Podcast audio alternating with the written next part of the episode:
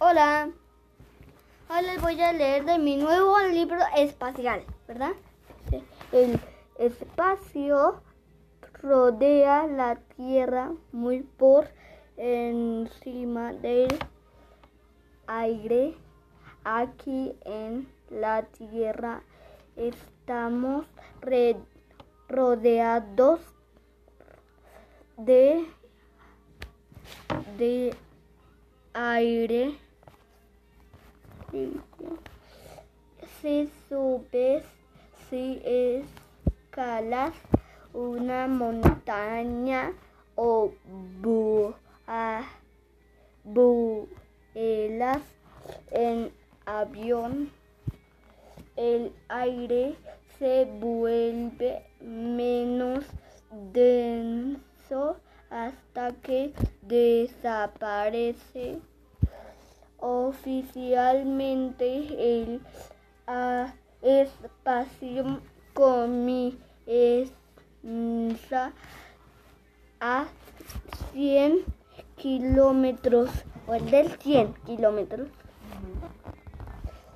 por encima del nivel del mar en su mayoría está vacío, pero hay muchas cosas emocionantes como planetas, estrellas y galaxias. Las galaxias son como diferentes dimensiones. A las personas que viajan al espacio se llama se las se les llama astro astronautas. Astronautas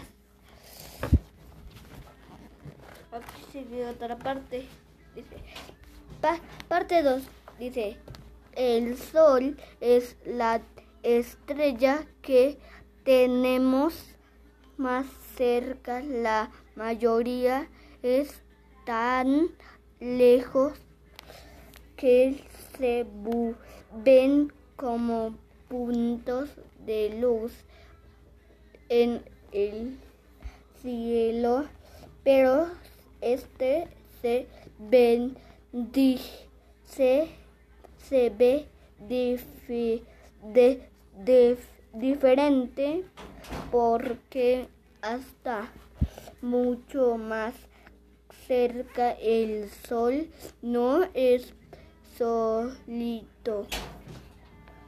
Como la tierra es una, una bola enorme de gases super calientes tan calientes que brillan como las las eh, llamas de una fogata. Sí. Número 3 dice. No podría hacer haber vida sin en la tierra sin el sol en su centro de modo constante genera energía que mantiene los gases calientes y brillantes. Esta energía llena a la superficie por donde escapa eh, en forma de calor y luz.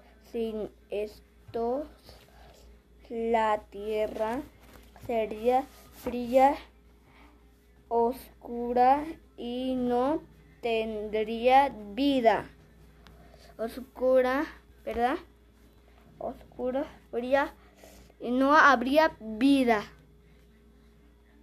¿Oyeron? Sin vida. Eso sería malo si no hubiera vida. Ahora parte 4. Dice, por lo general el sol está manchado, sus manchas aparecen en la superficie y algunas son, son más anchas que la tierra se ven oscuras